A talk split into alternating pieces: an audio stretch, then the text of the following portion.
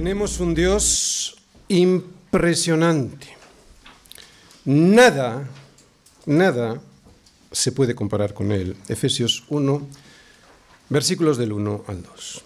Tenemos un Dios impresionante, pero también tenemos un problema. Que no le conocemos como quiere ser conocido.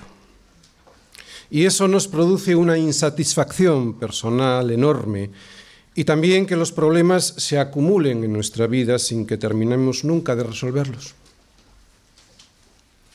La carta a los Efesios que comenzamos a estudiar hoy nos va a ayudar en un sentido teórico y en un sentido práctico. En un sentido teórico a saber quién es Él y en un sentido práctico a actuar conforme sabemos quién es Él. Lo primero, quién es Él, lo veremos en los tres primeros capítulos, capítulos 1, 2 y 3, o sea, en la primera parte. Lo segundo, la exhortación a comportarnos conforme sabemos quién es Él, eso lo encontramos en los capítulos 4, 5 y 6, en la segunda parte. La primera parte es doctrina, teoría. La segunda parte, parte de esta carta es una exhortación a la práctica, a poner por práctica eso que sabemos. Por eso es tan importante entender y conocer quién es Dios. Si no sabemos quién es Él, no podremos comportarnos conforme Él es. Esta carta tal vez sea la más bella y elegante escrita por Pablo, y en ella veremos cómo Pablo desarrolla tres puntos muy importantes a lo largo de estas dos partes, ¿de acuerdo? Tres puntos. El primero, la gracia de Dios, el regalo de la gracia de Dios, de la salvación de Dios en Cristo. El segundo de estos puntos es el privilegio de pertenecer a su familia, a la familia de Dios, a la iglesia. Y el tercero, los consejos que nos da para transformar nuestra vida. Estos tres puntos se desarrollan así. Comienza esta carta, Pablo, con el plan de Dios para la salvación de su pueblo y nos dice que es por gracia que es un regalo que no podríamos jamás ganarlo por muchas obras que hiciésemos. La carta continúa mostrándonos que es un privilegio pertenecer a la familia de Dios, a la iglesia del Señor. Y termina preparándonos para una batalla diaria en la que su armadura nos va a ayudar a poder seguir sus consejos en casa y fuera de casa. Estos tres puntos los iremos desarrollando a lo largo de estos próximos meses. Si conseguimos mantener en alto el nombre de Dios, en un lugar preeminente, el nombre de Cristo, o sea, si conseguimos entender lo que Dios nos muestra de sí mismo, si exaltamos día a día a este Dios tan grande, si decido buscar las cosas de arriba, donde está Cristo sentado a la diestra de Dios, si decido poner la mira en las cosas de arriba y no en las de la tierra, entonces podremos resolver cualquier problema que nos surja siguiendo la voluntad de Dios, porque podrás ver a Dios.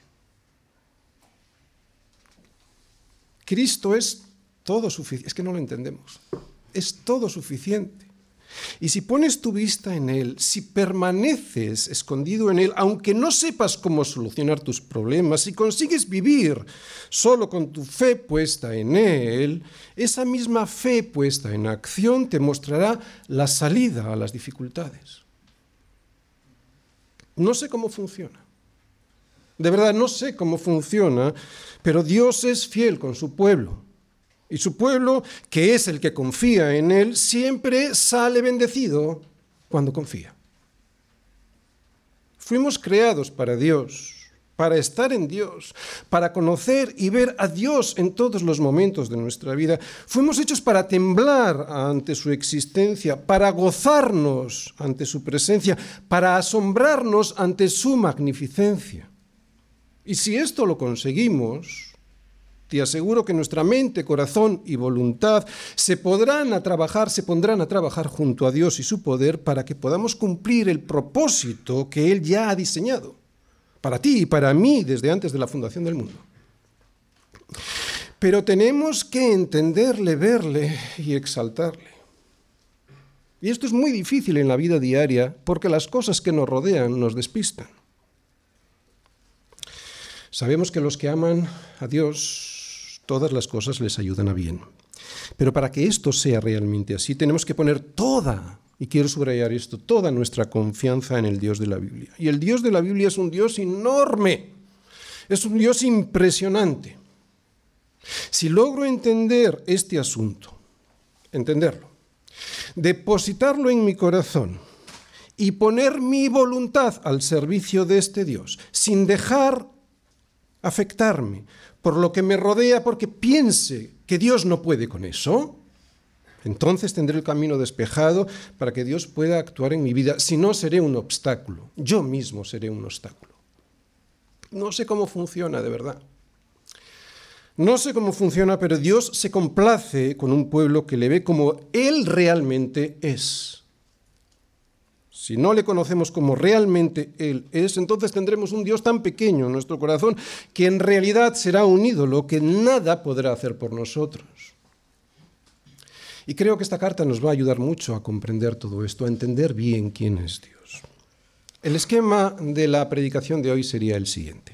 Primera parte, una larga introducción sobre esta carta, ¿vale? Vamos a leer toda la carta. Segunda parte de esta predicación, ¿quién es el autor de esta carta? Lo veremos en el versículo 1, primera parte. La tercera parte de la predicación, los destinatarios de esta carta. Lo veremos en el versículo 1, en su segunda parte.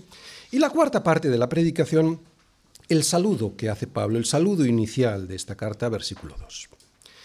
Primera parte, introducción. Será larga, ¿eh? pero es necesario. Sabemos que Pablo estaba en Roma porque los judíos de Asia, unos judíos que habían llegado hasta Jerusalén, le habían acusado, habían acusado a Pablo de introducir a unos gentiles en el templo. No era cierto, pero armaron tal revuelo que las autoridades del Imperio Romano tuvieron que detener a Pablo para evitar los disturbios y para que los del concilio pues pudiesen concretar las acusaciones que tenían contra él. Pero esto era mentira. En realidad los judíos odiaban a Pablo porque, siendo de los suyos y además fariseo, predicaba a Jesús como el Mesías y encima lo hacía a los gentiles. El caso es que ni en Jerusalén donde detuvieron a Pablo, ni en Cesarea donde lo llevaron después, le hacían justicia.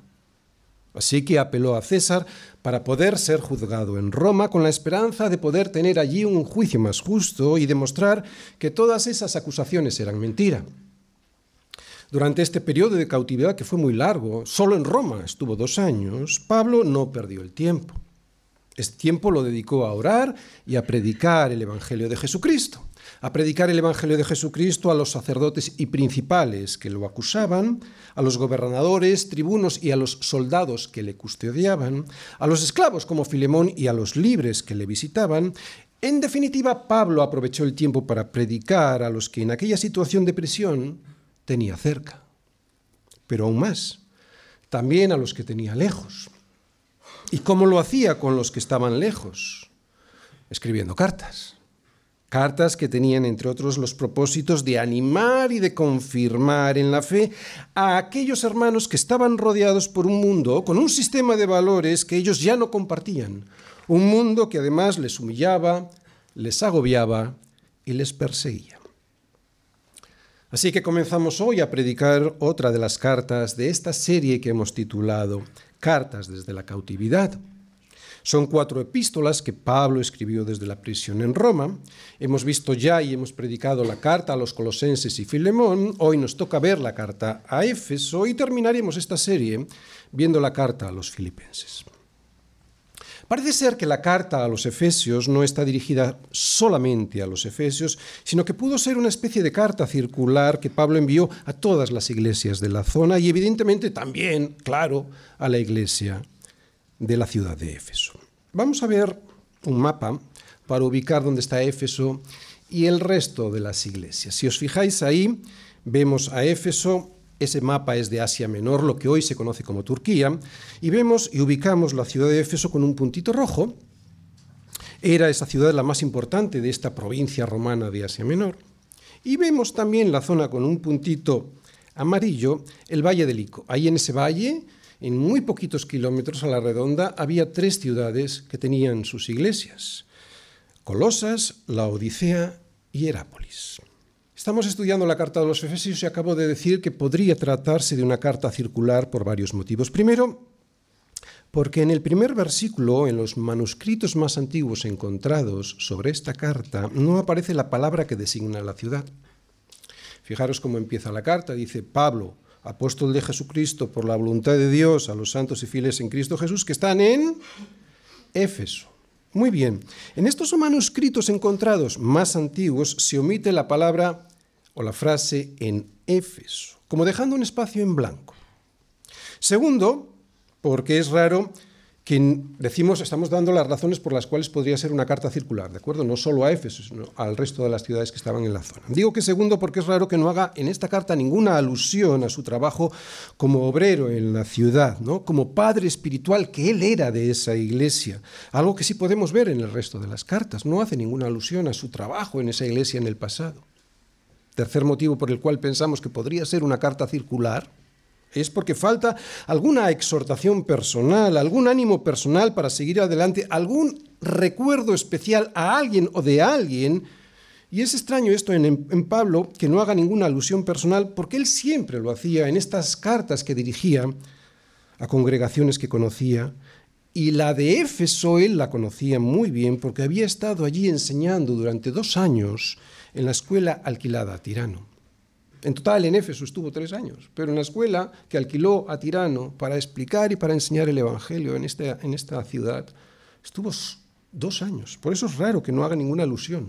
Y cuarto, porque también faltan los saludos habituales en el resto, que, vemos en el resto de sus cartas. No, no se entiende que no envíe saludos a algunos de los que conocía también y con los que había estado trabajando, como digo, con ellos durante tres años. Así que lo que parece más lógico es que Pablo haya escrito esta carta desde Roma a los Efesios, sí, pero sin poner esto que decimos. O sea, en el versículo 1 podría haber dicho a los santos y fieles en Cristo que están y lo dejó en blanco para que circulara por el resto de las ciudades de esa zona, ¿no?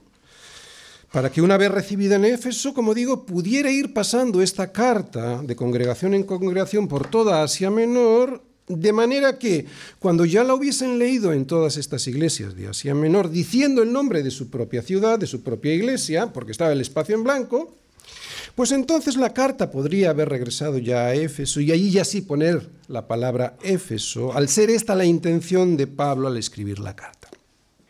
No sabemos, ¿eh? pero si esto fuese así, entonces podríamos entender el por qué hay unos manuscritos con la frase en Éfeso y otros sin ella, dependiendo de si las diferentes copias que hoy tenemos procedían de la carta original que se quedó en Éfeso, en el archivo de la iglesia de Éfeso y que seguían haciéndose copias desde allí, o de las otras copias que se quedaron archivadas en las diferentes iglesias del Valle del Lico, las cuales esas iglesias, esa carta la tenían con el espacio en blanco. Todo depende de cuál manuscrito se haya salido de una iglesia en otra, pues pueden aparecer unos manuscritos otros. Esta es una teoría por la cual unos manuscritos no aparece en Éfeso y, y en otras sí. De cualquier manera da igual, ¿verdad? Porque la época y la zona geográfica eran la misma, y eso hacía que los problemas a los que se enfrentaban en toda Asia Menor también lo fueran.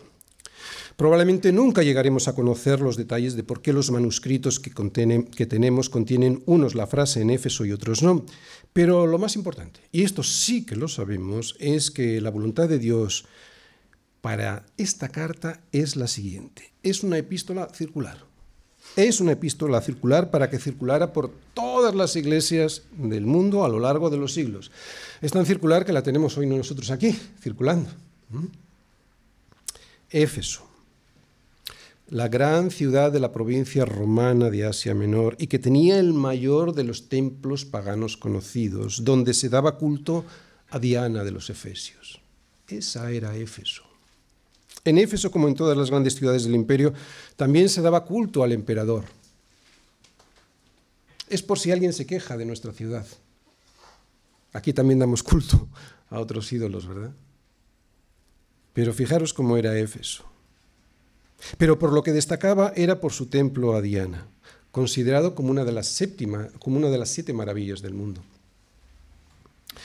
Bien, antes de comenzar esta carta sería bueno acercarnos, por eso os estoy diciendo estas cosas, acercarnos a la atmósfera de la ciudad para poder entender mejor estas palabras que Pablo escribe a esta ciudad, porque estos hermanos realmente lo estarían pasando mal. Sabemos que la ciudad dependía en muy buena medida del turismo religioso al templo.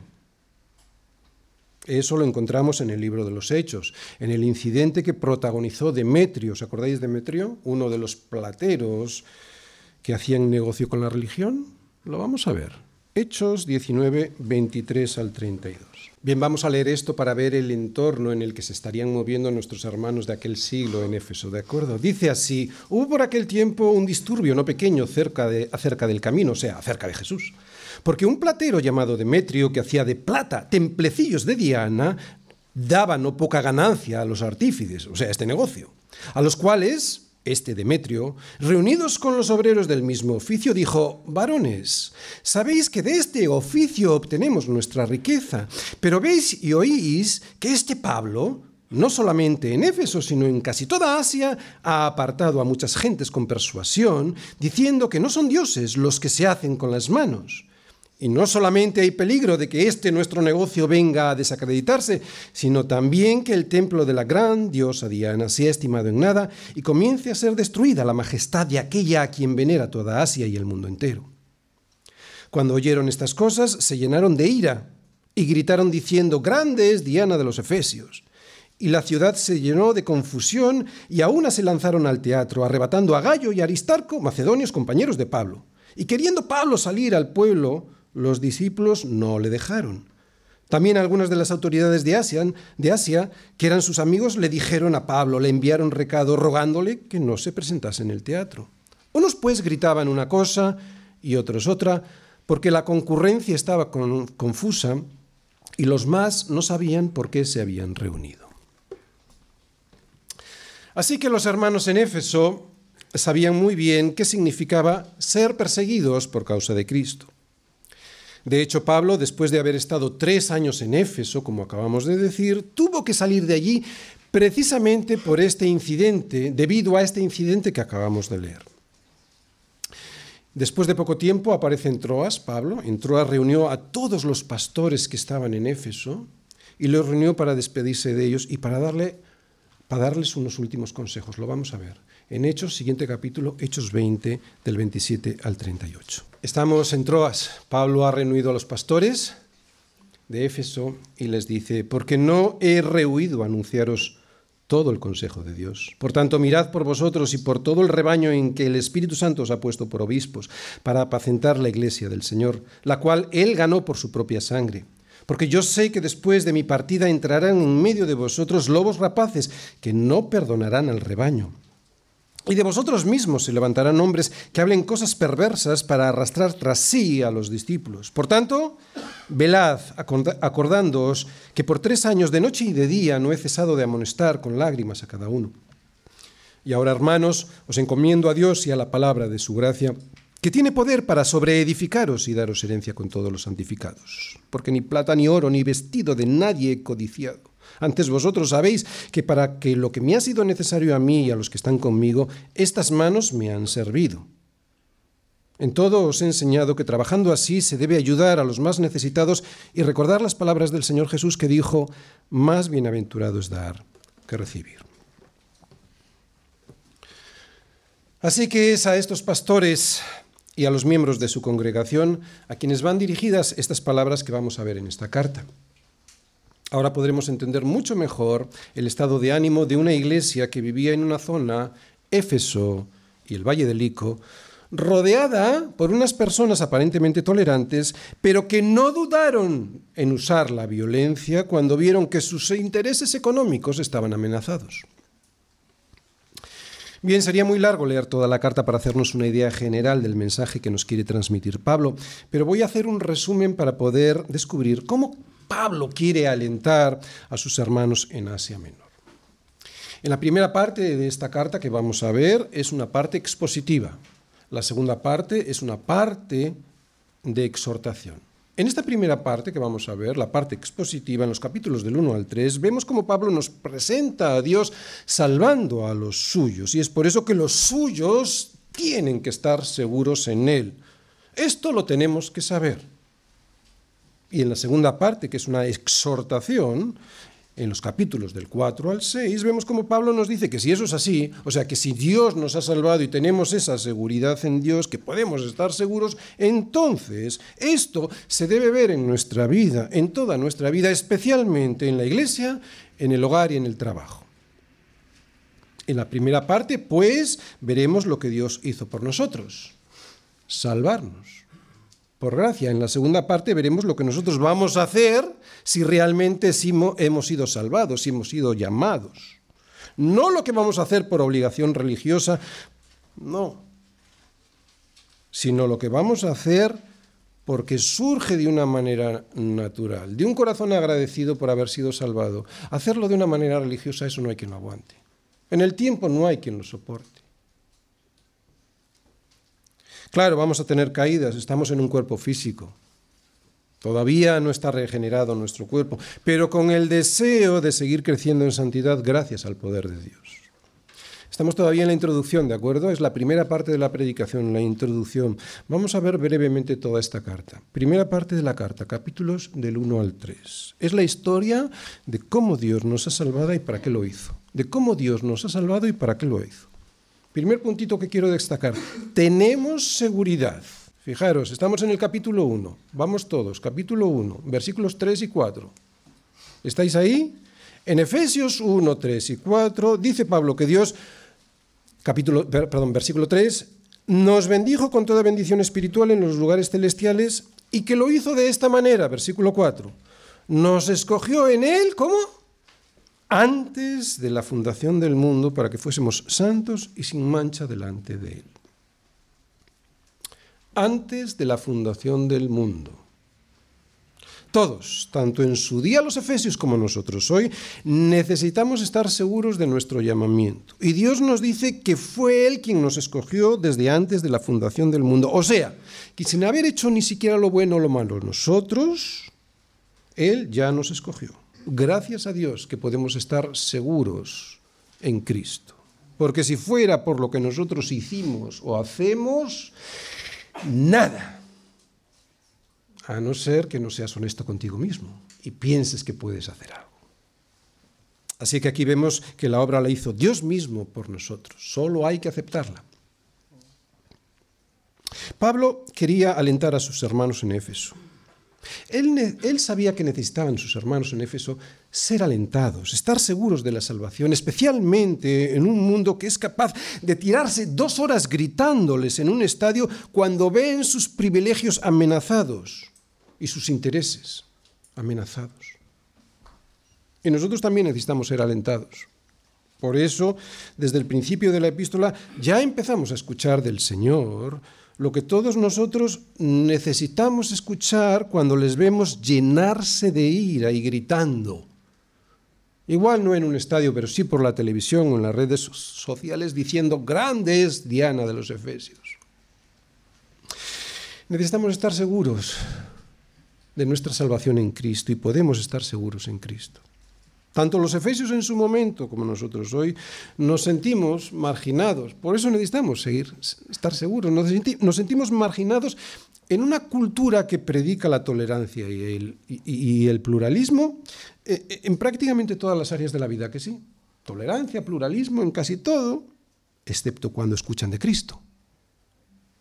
Y lo que el Evangelio tiene que decirles, claro, sobre el pecado de rechazar a Dios pues entonces cuando ves aparecer su ira y su desprecio, porque el Evangelio amenaza, como a los plateros en Éfeso, su sistema de valores en el que basan su existencia, exactamente igual que Demetrio, el platero de Éfeso. Por eso, cuando vemos todo esto, ¿cómo no vamos a necesitar ser alentados? Pablo lo sabe.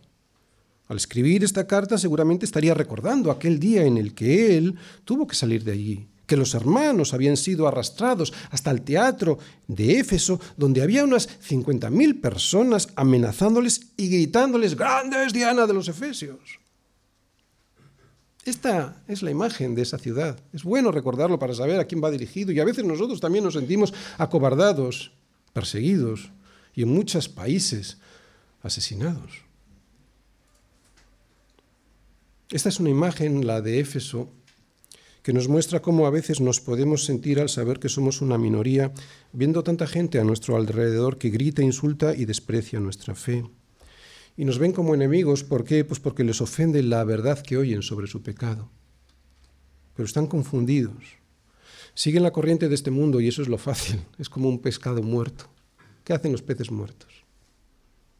Siguen la corriente de este mundo, están muertos, siguen una corriente que es equivocada, ¿no? No entienden nada, están confusos. Por eso es muy curiosa la apreciación del escritor del libro de los Hechos y que hemos leído.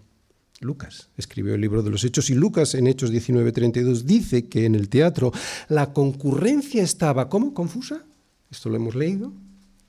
Y los más no sabían ni por qué se habían reunido. Así es en nuestro mundo. Les oyes en la televisión y no saben ni por qué se han reunido. Se ponen a gritar lo que todos gritan ni siquiera han analizado personalmente esa situación. Y esta es la característica principal de los que no creen en Dios, la confusión. Están confusos y en esa confusión no saben ni por qué protestan. Y claro, no arreglan nada protestando porque en realidad contra quien protestan es contra Dios, no contra nosotros. Es contra Dios mismo, pues nosotros tenemos la obligación de mostrarles su confusión, aunque se enfaden con nosotros. Yo entiendo que para ellos es muy ofensivo escuchar que no hay ningún propósito de vida en sus vidas y que esa falta de propósito les genera confusión. Es muy desagradable escuchar esto. Para ellos todo es relativo. Lo hemos escuchado muchas veces, ¿verdad? Todo es relativo. Pues por eso no hay nada seguro sobre lo cual fundar sus vidas, porque todo es relativo. Pero nosotros no, nosotros estamos anclados en los propósitos eternos de Dios. ¿Acabas de escuchar lo que he dicho? ¿Dónde estás anclado tú? ¿En lo relativo de este mundo o en los propósitos eternos que Dios ya ha designado para ti? ¿Te das cuenta qué privilegio? No levantes ese ancla. No te sueltes del propósito eterno que Dios tiene para ti y que ya Cristo ganó sobre una cruz. Eso es lo que dice Pablo, nada más iniciar su carta tranquilos. Habéis sido escogidos por Dios mismo y desde antes de la fundación del mundo para ser presentados delante de Él sin mancha. Es cierto que sois pocos en Éfeso. También nos dice Jesús que somos pocos, pero también nos dice, no temáis, manada pequeña, porque a vuestro Padre os ha placido daros el reino. Y esta seguridad en la construcción de nuestra vida produce tranquilidad. Otra vez, porque estamos viendo la seguridad en la salvación. Este es el primer puntito que os he puesto. Esta seguridad en la construcción de nuestra vida produce la tranquilidad necesaria para vivirla. Lo podemos ver un poquito más adelante en Efesios 1, versículo 18 y también 21 y 22. Recordad que estamos en la introducción de la predicación ¿eh? y estamos viendo toda la carta. Segundo puntito, tenemos tranquilidad en la adversidad. Seguimos en el capítulo 1, pero ya en los versículos 18, 21 y 22. Y en estos versículos, Pablo ora. Es muy importante este punto, quiero que prestéis atención. Porque si Pablo ora por algo, es por algo. Pablo ora aquí, le vamos a ver orando para que entendamos lo siguiente, que no hay potestad, por oscura y siniestra que nos parezca, que no haya sido ya vencida por la muerte de Cristo en la cruz y por su resurrección. Así que si el enemigo ha sido ya vencido por Cristo y lo hizo en nuestro lugar, podemos estar tranquilos. Vamos a esos versículos, 18, 21 y 22, porque ahí dice Pablo, estoy orando para que Dios, versículo 18, alumbre los ojos de vuestro entendimiento para que sepáis, entre otras cosas, versículo 21, que Él está sobre todo principado y autoridad y poder y señorío y sobre todo nombre que se nombra no solo en este siglo, sino también en el, venidero. Así que tranquilos porque versículo 22 sometió todas las cosas bajo sus pies. Pablo ora por este entendimiento porque de qué nos vale tener la seguridad de que hemos sido salvados si desconocemos que Dios tiene poder sobre nuestros enemigos hoy, aquí. ¿De qué vale que yo sepa que he sido salvado si tengo el temor de que me ataquen? Satanás me puede tentar, sí, pero si pienso que tiene poder sobre, sobre mi vida aquí, ¿cómo podré vivir tranquilo? Siempre vivir, viviré temeroso y desanimado. Pablo esto lo explica muy bien en Romanos, en unas palabras que seguro que todos conocéis. Allí dice, ¿quién acusará a los, a los escogidos de Dios? ¿Quién acusará a los escogidos de Dios si es Dios quien justifica? ¿Quién es el que condenará? Si fue Cristo quien murió, más aún también el que resucitó, el que además está a la diestra de Dios y el que además intercede por nosotros. ¿Quién nos separará del amor de Cristo? ¿Tribulación o angustia, persecución o hambre o desnudez o peligro o espada? Pero si en estas cosas somos más que vencedores por medio de aquel que nos amó, le dice Pablo a los romanos. Ahora bien, dice Pablo, sigue diciendo, cuidado, esto no es por obras, para que nadie se gloríe, ya que fue Cristo quien murió y resucitó. Sin embargo, sí que hay una condición, no es por obras, para que nadie se gloríe. Pero, ¿sabes? Hay una condición, y es la que vamos a ver. Pasamos al capítulo 2. Hay una condición para esta tranquilidad. Condición para esta tranquilidad. Pues haber muerto a tus deseos, haber muerto con Cristo y haber resucitado con Él. Porque es muy sencillo, si estás en la carne y pretendes arreglar tus problemas con tus propias opiniones, no estás muerto a ti mismo y no vives en la mente de Cristo, como hemos cantado antes. Por lo tanto, la condición para esta tranquilidad, para que Dios pueda actuar en nuestras vidas, es morir en Cristo y ser resucitados con Él. Y es lo que les pasaba a los efesios, se lo dice, ¿no? Estamos rodeados por un sistema de valores que nos influye, aunque pensemos que no. Otra vez, estamos rodeados por un sistema de valores que nos influye, aunque pensemos que no.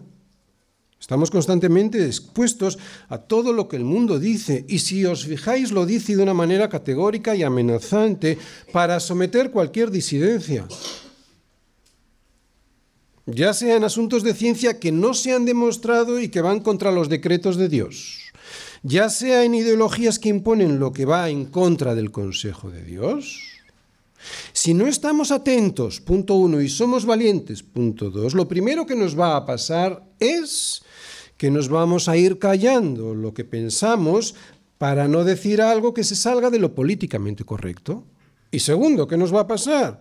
Pues que una vez cauterizada nuestra conciencia por ir transigiendo en aquello que no tenemos que transigir, iremos poco a poco contagiándonos de lo que el mundo piensa y de su versión de las cosas. Tan sencillo como eso. Pero hay una solución, nacer de nuevo Morir a nosotros mismos, a nuestra propia opinión, para resucitar con Cristo. Si hemos muerto con Él, también resucitaremos con Él. Es lo que Pablo les dice en los versículos 1 y 6. Fijaros, capítulo 2, versículos 1 y 6. Que Él os dio vida a vosotros cuando estabais muertos en vuestros delitos y pecados. Y este regalo consiste, versículo 6, que nos resucitó juntamente con Él y asimismo nos hizo sentar en los lugares celestiales con Cristo Jesús. Si estás en Cristo es porque has muerto a tu vida antigua y has resucitado con Él a una vida nueva. Si es así, ya estás en Cristo. Puedes estar tranquilo en un mundo que sin duda es hostil para el hombre que ama a Dios y quiere, y quiere seguirle, pero es un mundo al que Dios ya ha vencido. Y esto es gratis, porque por gracia sois salvos, por medio de la fe. Y esto no de vosotros, pues es don de Dios, no es por obras para que nadie se gloríe. Y si hemos muerto y resucitado con Cristo, entonces somos sus hijos. Y si somos sus hijos, tenemos una familia. Pertenecemos a la familia de Dios. ¿Sabéis? Yo creo que Pablo ahora va a comenzar a hablar de esto porque él sabe que después de la conversión muchas veces todos nosotros sentimos soledad. ¿Por qué? Es la soledad de vernos apartados de nuestra familia que no cree, de los antiguos amigos que se pierden, claro, de nuestros compañeros de clase que se burlan y, y todo porque creemos en Jesús. Pero Pablo les dice a los efesios y a nosotros que si creemos que la muerte de Jesús perdona todos nuestros pecados, incluso los peores de nuestros pecados, eso nos hace formar parte de una familia de una nueva familia. Todos aquellos pecados que nos separaban de Dios, los pecados pasados, presentes y futuros, ya fueron perdonados en la cruz de Cristo para que pasemos a formar parte de una nueva familia. Así que, Efesios, no os sintáis huérfanos. No volváis al paganismo del que salisteis, porque aunque erais enemigos de Dios y apartados de su familia, versículo 18, ya no sois extranjeros ni advenedizos, sino conciudadanos de los santos y ¿qué? Miembros de la familia de Dios. ¿Sabes lo que significa esto? Yo creo que no somos conscientes. Pertenecemos a la familia de Dios. No somos ni estamos huérfanos. A veces nos da la sensación de estar desorientados y solos en un mundo que se ríe de Cristo, que le rechaza y nos rechaza. Y eso puede provocar que abracemos de nuevo los ídolos que habíamos dejado, volviendo al antiguo templo en Éfeso. Son ídolos que vuelven a brillar en esta situación ante nosotros y nos tientan para seguirlos. Pero es un falso brillo.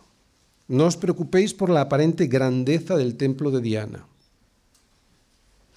¿Por qué creéis que os he puesto el vídeo del comienzo? Y eso solo es una parte de la grandeza de Dios. Siento por aquellos que no han podido estar al principio, porque todo desde el minuto uno en la iglesia, desde el minuto cero, tiene sentido. No os preocupéis por la aparente grandeza del templo de Diana.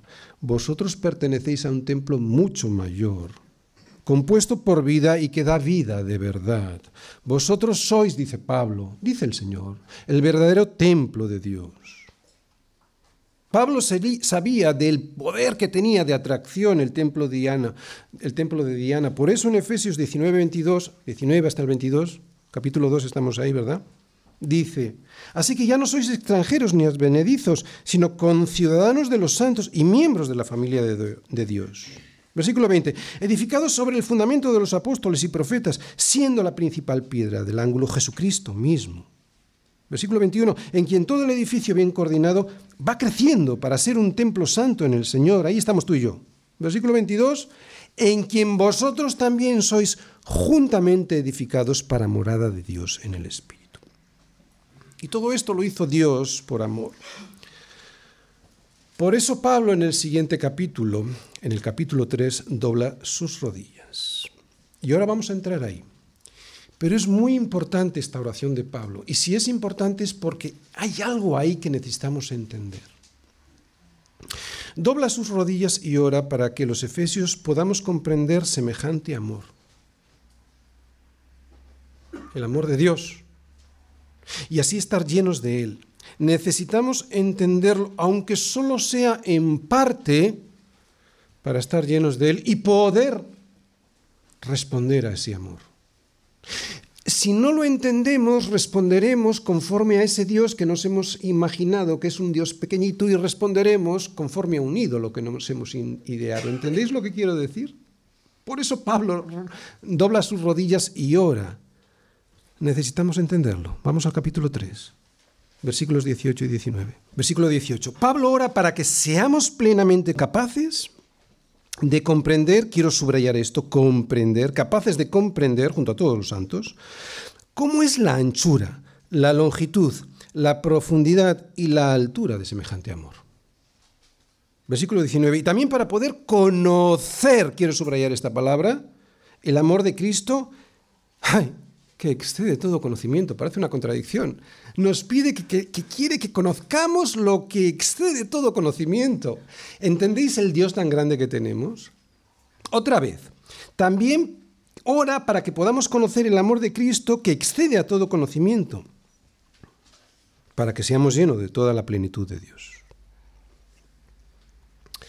Mirad, en la introducción os he dicho que no sé cómo funciona, pero yo sé que Dios es fiel con su pueblo y su pueblo, que es el que confía en él, siempre sale bendecido cuando confía. Lo vemos por toda la Biblia.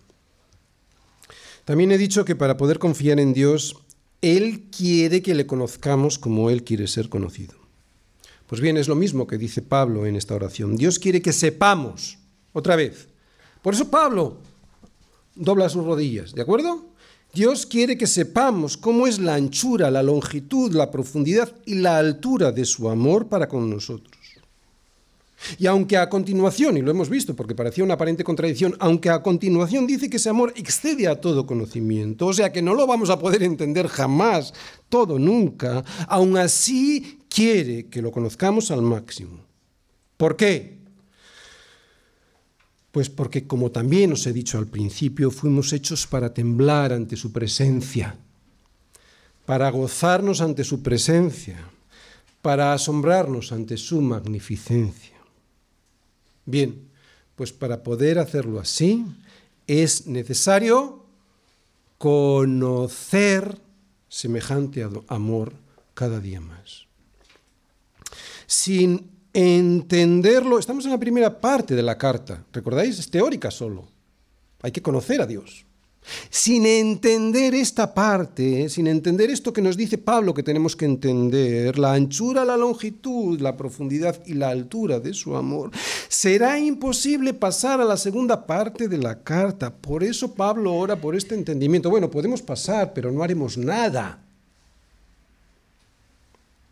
La primera parte os he dicho que es una explicación del contenido del Evangelio, o sea, el plan de Dios para salvar a su pueblo, pero ahora Pablo hace una inflexión de la teoría va a descender a la práctica. De dar una explicación teórica del plan de salvación de Dios, ahora dice, yo pues, fijaros en el capítulo 4, versículo 1, ¿qué dice pues?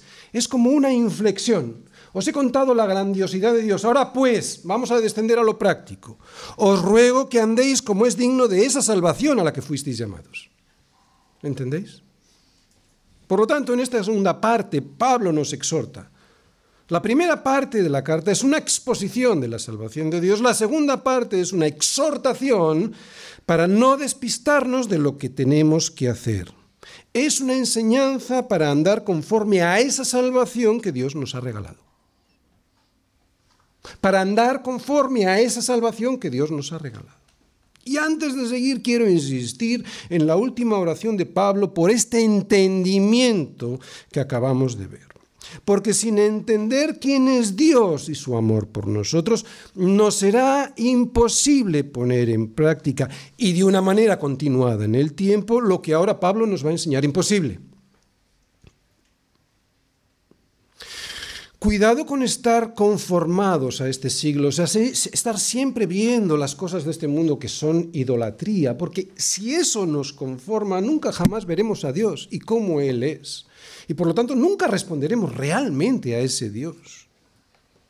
Si la primera parte de esta carta es la historia de lo que Dios hizo por nosotros, la segunda parte, capítulos del 4 al 6, es la historia de lo que nosotros vamos a hacer si es que realmente hemos sido llamados. Muy bien, esta enseñanza, esta enseñanza de la segunda parte, es para que los efesios, que vivimos rodeados de unos comportamientos que nos ofenden, que ofenden a Dios especialmente, pues que no nos despistemos, que podamos conducirnos conforme al consejo de Dios y no caigamos en la tentación de seguir nuestra propia opinión o las indicaciones de este mundo. Si seguimos su consejo sin revelarnos, podremos ir transformando poco a poco nuestra vida hasta que estemos en su presencia. Será entonces cuando nos será regalado un cuerpo semejante al cuerpo de la gloria suya, para ya nunca más pecar, para ya nunca más pecar y para disfrutar de la vida tal y como fue diseñada para nosotros al principio. Es un proceso lento y lleno de tropezones, sí, ¿verdad? No vamos a negarlo. Sería hipócrita y además no ayudaría a nadie. Lleno de tropezones, sí, pero no hay que desistir. Y luego lo veremos al final de esta carta cuando habla de una armadura. Es una guerra. Una guerra en la que si te caes te levantas. Punto.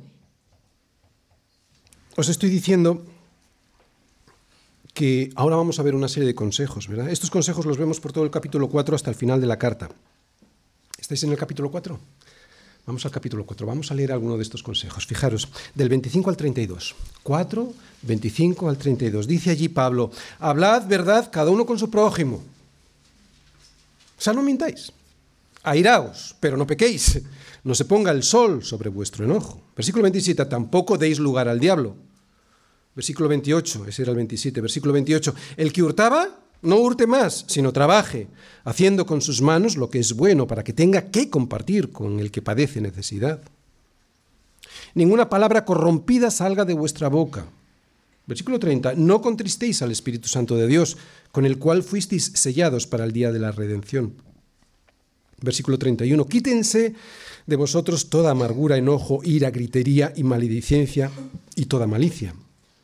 Y versículo 32, sed benignos unos con otros, misericordiosos, perdonándoos unos a otros como Dios también os perdonó a vosotros en Cristo. Vamos a seguir viendo algunos de los consejos, pero de verdad que esto es imposible hacerlo. Mantenido en el tiempo, si no tenemos puesta nuestra vista en Cristo, más aún si no estamos escondidos con Él, en Dios. Imposible. Y esto hay que hacerlo todas las mañanas. Por eso Pablo en el capítulo 5, vamos a pasar al capítulo 5, en el versículo 21 nos dice que nos sometamos todos los unos a los otros en el temor de Dios. ¿Para qué? O sea, aquí no hay nadie por encima de nadie. ¿Para qué? Bueno, eso lo vemos más adelante en los versículos siguientes, pues para que la esposa pueda estar sujeta al marido, respetándolo, para que ese marido pueda amar a su esposa como a su mismo cuerpo y ponga el bienestar de su esposa por encima del suyo, para que los hijos obedezcan a los padres, esto todo lo vemos ahí, ¿verdad? Para que los empleados obedezcan a sus jefes, para que estos jefes traten a sus empleados con respeto y sin amenazas, porque Dios no hace acepción de personas, etc. Oye, es el cielo en la tierra, ¿verdad? pero antes de llegar a su presencia. Es como un entrenamiento para que cuando lleguemos allí sepamos valorar el regalo de la vida eterna. Yo creo que es por eso. Pero Pablo sabe que el enemigo sigue estando ahí para que no lleguemos a su presencia, que ese enemigo está dispuesto a devorarnos para devorar nuestra santidad. Por eso nos avisa nos avisa y nos prepara para esta guerra en la que tenemos que permanecer firmes en la batalla y como he dicho antes, si te caes, te levantas. Ni un quejido se le oye a un buen soldado, se levanta. Esto lo veremos en, el siguiente capítulo, en el 6, versículos del 10 al 17, y que comienza, como todos muy bien conocemos, no hace falta que vayáis, lo conocemos perfectamente este versículo. Vestíos de toda la armadura de Dios para que podáis estar firmes contra las acechanzas del diablo. Es una guerra. Y yo he terminado el resumen, pero no la predicación. Tengo aquí puesto, ha sido un pequeño resumen, creo que ha sido un gran resumen muy largo de lo que Pablo nos muestra en esta carta sobre nuestra vida con Dios. Esto es algo que vamos a tener, toda esta carta es algo que vamos a tener que ir aprendiendo primero y desarrollando a lo largo de toda nuestra vida. Es una carta pequeña, pero esto es algo que vamos a tener que ir aprendiendo durante toda nuestra vida para ir desarrollándolo durante toda nuestra vida. Aprendiéndolo en la primera parte de la carta, versículos, perdón, capítulos 1, 2 y 3. Para desarrollarlo, eso que hemos aprendido, segunda parte de la carta, capítulos 4, 5 y 6. Y como lo que acabamos de ver nos llevará el resto de nuestra vida, entenderlo y aplicarlo, no pierdas el tiempo despistándote con los brillos de este mundo. Enfoca tu mirada sobre Dios y escóndete en Cristo, sabiendo que Él es soberano y que esa soberanía en esa soberanía le ha placido salvarte. Por gracia. No había nada en ti. Por pura misericordia. Sabiendo que Él es soberano siempre y que esa soberanía es nuestra seguridad. No dejes de asombrarte de la soberanía de Dios. El día que dejes de hacerlo estás perdido. Muy bien, esta ha sido la primera parte de la predicación. Empezamos la carta a los Efesios, versículos unidos. No os asustéis, ya prácticamente terminado. ¿eh?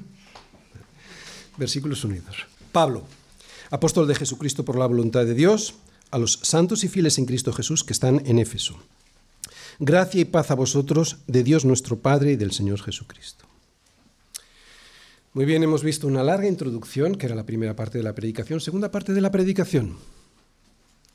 El autor de esta carta, lo vemos en el versículo 1, en la primera parte. Dice Pablo, apóstol de Jesucristo por la voluntad de Dios. Pablo quiere dejar muy claro que esta carta es una carta de enseñanza, por eso se presenta como apóstol, pero no un apóstol cualquiera, sino de Jesucristo. Muy bien, la palabra apóstolos en griego significa mensajero, o sea, alguien que había sido enviado con órdenes. Un apóstol, un apóstolos, podría ser un esclavo que había sido mandado a hacer un recado.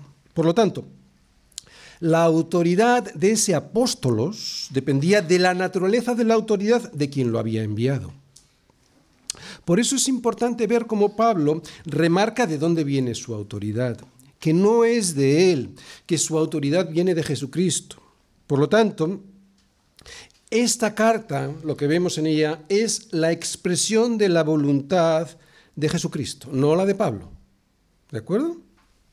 Y sigue diciendo que eso no ha sido por su iniciativa, la de Pablo, sino ha sido por la voluntad de Dios. Esto es lo que podemos ver de este versículo, de la primera parte. Vamos a la tercera parte de nuestra predicación. Los destinatarios de la carta. Dice así la segunda parte de este versículo, a los santos, subrayado, y fieles, subrayado, en Cristo Jesús, subrayado, que están en Éfeso, subrayado. ¿Te das cuenta de lo que he subrayado? prácticamente toda esta mitad del versículo. Los que iban a escuchar esta carta son santos, son fieles, están en Cristo Jesús, oye, y resulta que también están en Éfeso. Nosotros podríamos decir que están en Bilbao, ¿de acuerdo? No se puede decir tanto con tan pocas palabras. Son santos porque han sido apartados por Dios, reservados para un propósito especial, ¿Cuál es ese propósito? Darle la gloria a Él. Para la alabanza de su gloria, dice constantemente en la primera parte de la carta Pablo. Todos los creyentes que hemos puesto nuestra confianza en Cristo somos santos. Todos, apartados. Y el fin último siempre es para darle la gloria a Dios. Todos los creyentes que hemos puesto nuestra confianza en Cristo somos apartados y hemos puesto desde el principio nuestra confianza, somos apartados desde el mismo momento de nuestra justificación, o sea, en el momento en el que tú has creído ya eres santo. Has sido apartado. Eso es lo que entendemos, y ya lo hemos explicado alguna vez, santificación o santidad posicional. Posicionalmente eres santo. Pero también vamos siendo santos a medida que crecemos en el conocimiento de Dios. Cuando tú creces en el conocimiento de Dios, vas poniendo en práctica, o debieras hacerlo porque entonces no has sido salvado, vas poniendo en práctica ese conocimiento que tienes de Dios. Y esta santidad, esta santidad práctica que pones en tu vida es lo que se entiende como santidad progresiva, que es la que se evidencia por los frutos que damos en nuestra vida. Pero también seremos perfectamente santificados cuando estemos en su presencia. O sea que aquí esta palabra santidad está dividida o, tiene tres acepciones, todas juntas la podemos entender, ¿vale? Santidad posicional, progresiva y la santidad que será perfeccionada cuando estemos en su presencia. Y todo esto es por gracia. Esta es una carta que insiste mucho en la gracia de Dios, sobre todo en la primera parte. Es por gracia, por haber sido redimidos y limpiados por la sangre de Cristo en una cruz. No se puede hacer por obras. Pablo lo dice. Pero hay que notar que estos santos también son fieles. Estas dos palabras que he subrayado, las dos primeras que veis, van unidas. En boca de Pablo van juntas. La fidelidad siempre es la respuesta del santo a la gracia de Dios, nunca una obligación. Por eso santidad y fidelidad van juntas. No se puede ser santo sin ser fiel a Dios, a los consejos de Dios. ¿Entendéis? Por lo tanto, lo primero que vemos es santidad y fidelidad, que son dos palabras, pero que en realidad en boca de Pablo son una misma palabra. Y si te fijas, resulta que estas dos palabras resumen la estructura de toda la carta. Porque si recuerdas, hemos dicho que esta carta tenía dos partes, a que sí, lo hemos dicho muchas veces. La primera parte era la obra de Dios salvando al hombre, haciéndolo santo, primera palabra, haciéndolo santo, al apartarlo para sí, esto lo veremos en los capítulos 1, 2 y 3, y en la segunda parte el fruto del hombre respondiendo a esa obra de salvación de Dios al ser fiel, al ser fiel a Dios por vivir conforme a su consejo, segunda parte de la carta, capítulos 4, 5 y 6. ¿Os dais cuenta? Estas dos palabras, fiel y santo, perdón, santo y fidelidad, resumen las dos partes de la carta. Santidad, lo que Dios ha hecho por nosotros, fidelidad, lo que nosotros hacemos debido a esa santidad que hemos recibido de Dios. Pero resulta que estos santos que son fieles parece que están en dos lugares al mismo tiempo, ¿no? Están en Cristo Jesús, pero también están en Éfeso. Y si te vuelves a fijar en estas dos palabras, también resumen estas dos palabras la estructura de toda la carta, que estaba dividida en dos partes. La primera parte, la obra de Dios para salvarnos, para ponernos en Cristo, capítulos del 1 al 3, y el fruto del hombre respondiendo a esa obra de salvación de Dios cuando este hombre vive conforme a su consejo en Éfeso. ¿Os dais cuenta? Cuarta parte de la predicación, el saludo inicial. Gracia y paz a vosotros de Dios nuestro Padre y del Señor Jesucristo. Gracia. Paz. Gracia es el amor de Dios derramado sobre nuestro corazón al darnos lo que necesitamos, no lo que queremos, lo que necesitamos, que no es lo mismo, y todo ello de una manera inmerecida.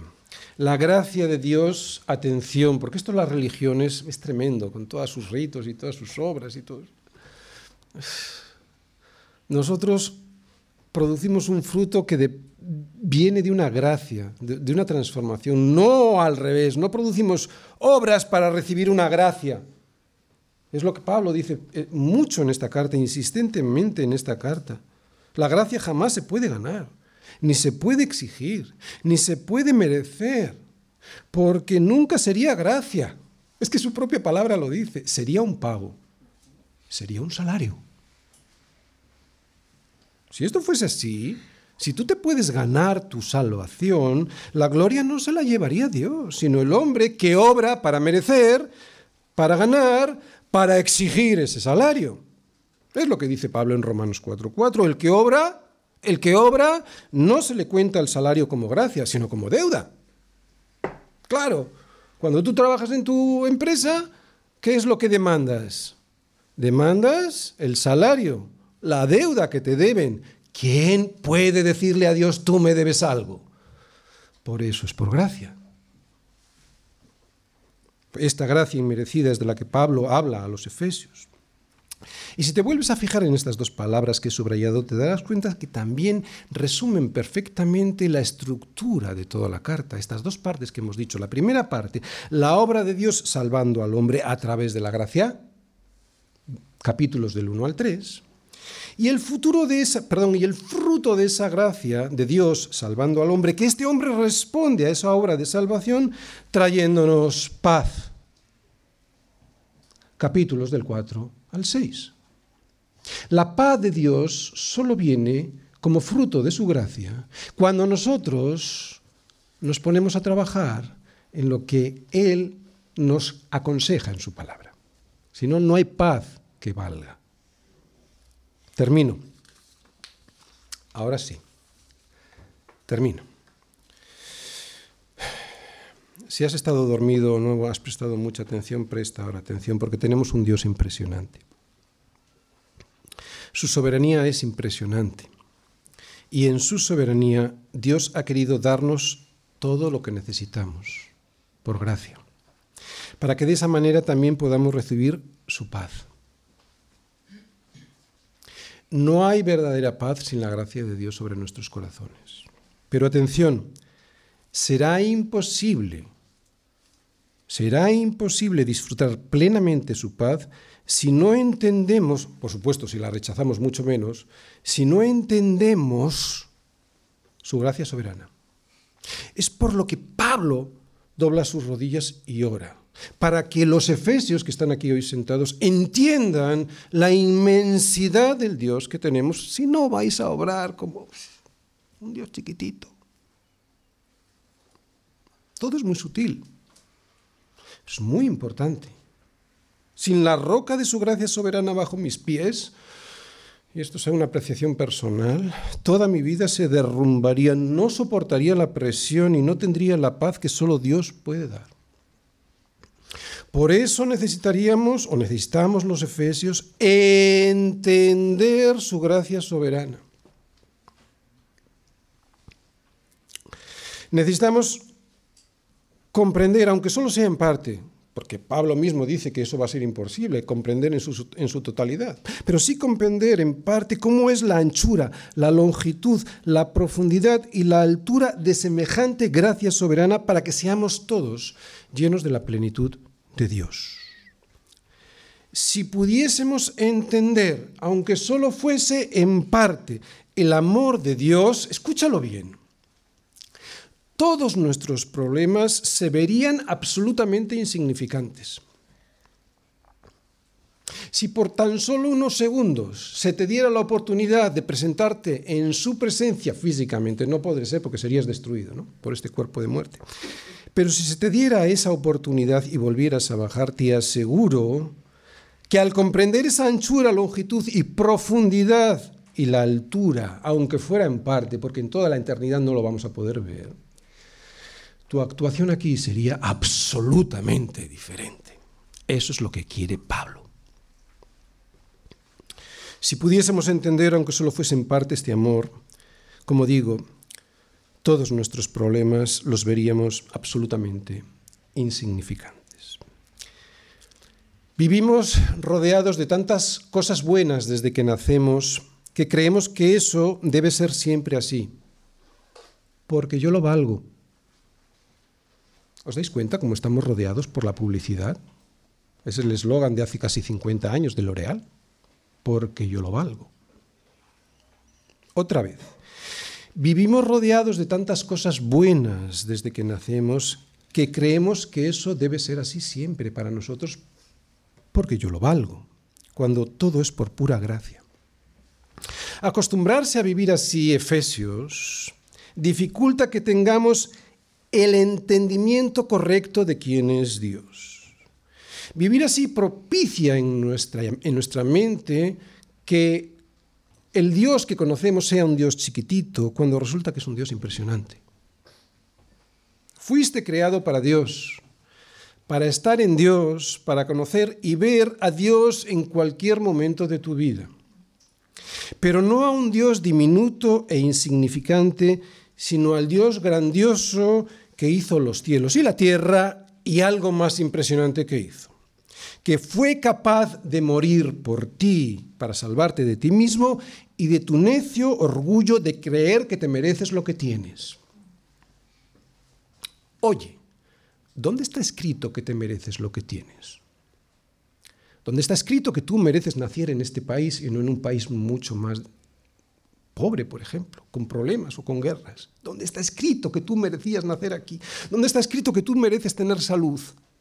Pues si hay otros que no la tienen, ¿dónde está escrito todo eso que te mereces? En ningún lado.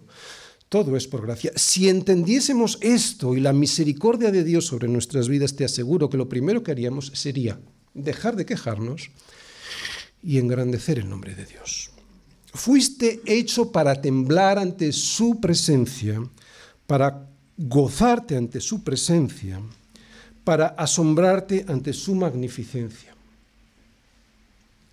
Si llegas a ver a Dios como en realidad Él es, entonces la paz de Dios inundará todo tu corazón. Por eso, y aunque vives en Éfeso, no te conformes con Éfeso y las cosas que hay en Éfeso. Recuerda, Efesio, que aunque estás en Éfeso, lo importante es que estás, lo importante es que estás en Cristo Jesús. Creo que esta carta nos va a ayudar a comprender mejor quién es Dios y cómo es su soberanía.